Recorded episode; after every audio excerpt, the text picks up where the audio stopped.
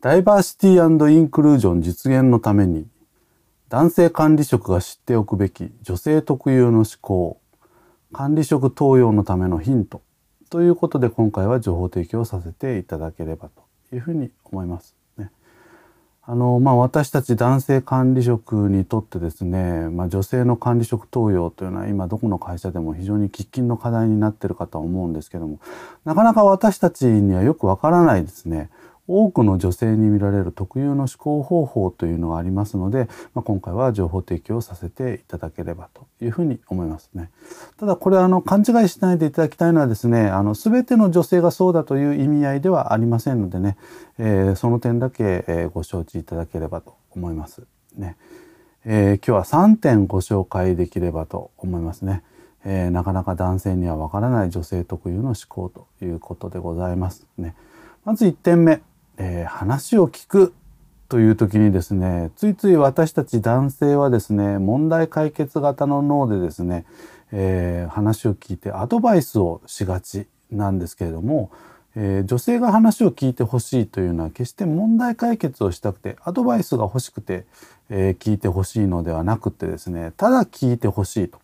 すなわちこれが共感的にですね、え話を聞いてほしいということがま多々ありますということ。なんですね。ただ先ほど申し上げた通り男性の場合は通常話を聞く場合は問題を解決をしようと思って聞いてますのでね、えー、共感しながら聞くというのがなかなか難しいですね。ですから訓練しないとこれなかなかこうできないですね。特にこうキャリア面談のようなですね中長期的な視点で、えー、話を聞く場合というのはですねやっぱりじっくり話を聞かなきゃいけないですね。一方的に男性があ、ね、管理職が話をしてもそれは決してキャリア面談にはなりませんのでね、えー、意識をして共感をして聞くっていうこともやっていかないとなかなかうまくいかないということでございます。それから2点目なんですけれども女性の場合はですね例えば仕事を上司がお願いをした時にはですね、えー、断ることっていうのが往々にしてありますということなんですね。えー、一説によるとですね女性の場合は100%やれる自信がないと仕事を受けない傾向がまああるそうなんですね。ただ一方で男性はどうかというと統計によると大体50%ぐらい自信があれば仕事を受けるんだそうですね。ただ私が研修で、えー、参加者の方にこう聞くとですねいや俺はもうそんな自信があるとかないとか関係ないと上司が言われたことは絶対だとえー、いうふうにこうおっしゃる男性の方もこういらっしゃったりするわけなんですけれどもねまあこれはあのやっぱり差がありますよねということなんですね。で、えー、やっぱり100%やれる自信がないと仕事を受けないというのは要は自信ねあの完璧にやれる自信がないとですねやっぱこう仕事をこう受けない傾向がこうあるということなんですね。でえー、男性管理職からするとですね一度断られるともうお願いをしませんのでねえー、その結果責任のある仕事っていうのは結局こう任せることができなくなってしまって、えー、その女性の方っていうのはさらに仕事に自信がこう持てなくなってしまうということになりますね。ただ仕事というのは常にいつもですね100%の時間を使ってやれるかっていうと場合によってはね120%とかっていうこともね、えー、もうできないですよね。よくあるのはですねあの新入社員研修やってるともう間違いなく男性よりも女性の方がまあ優秀なんですね。でこれはなぜかというとですねやっぱり学生時代にしっかり勉強してきたその延長線上でですね、えー、新入社員研修を受けてきてるわけですけれども往々にしてそういう方というのは、えー、近いタイミングで、まあ、早いタイミングでですねモチベーションが下がる傾向がありますね。なのでえー、早い段階でですねやっぱり上司の方っていうのはですね仕事っていうのは100%以上の時間をかけてやっても仮にそれが完璧だったとしても評価されないんだよと、えー、場合によっては時間が短い中でもですねやっぱり早い段階で結果を出さなきゃいけないと、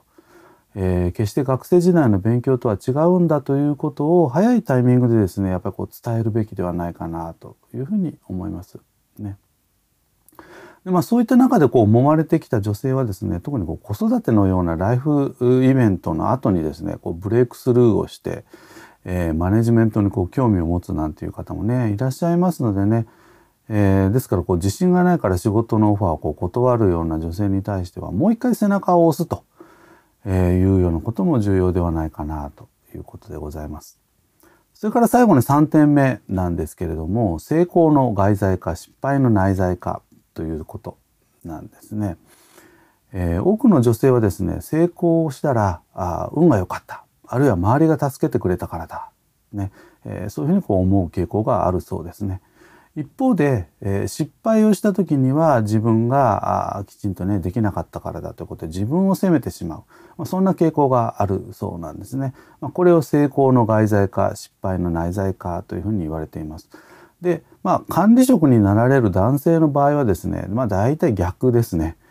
えー、成功した時は、まあ、自分が頑張ったからだと、えー、一方でうまくいかなかったのは、まあ、運が悪かったとかですね、まあ、環境が悪かったと。いうことで、まあ、最近はコロナですのであまり行けませんけれども、まあ、夜一杯飲んでですね、えー、忘れて次の日からリフレッシュをして仕事に取り組むと。いうようなまあ傾向があろうかと。思いますね。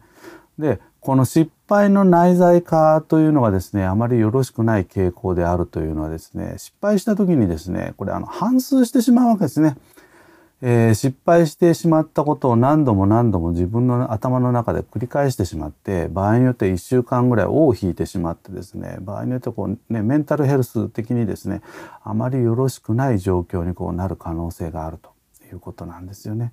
ですからまあ早め早めにね、えー、決してそうではないんだとねあの環境もいろいろあったしということできちんと切り分けてあげる、まあ、そういうようなことも重要ではないかなと思いますね。えー、まあ以上3点ご案内申し上げたんですけれどもあのぜひですねこういったことをネタにして、えー、皆様のこう女性の部下の方とこうね話をしてみていただけるといいんじゃないかなと思うんですね。まあ、こういうことを聞いてみたんですけれどもあなたは該当しますか？ということでねあの人によってはね確かにそうですというふうにおっしゃる方もいればいえいえ私は違いますという方もねいらっしゃると思います。それって全然いいわけなんですよね。えーまあ、そんなところですね、まあ普段なかなか私たち男性管理職ってやっぱこう意識をしてないのでねぜひこう意識をしてみて、えー、さらなるマネジメントにチャレンジをしていただければというふうに思います。以上ダイバーシティインクルージョン実現のために男性管理職が知っておくべき女性特有の思考管理職登用のためのヒントということで情報提供させていただきました。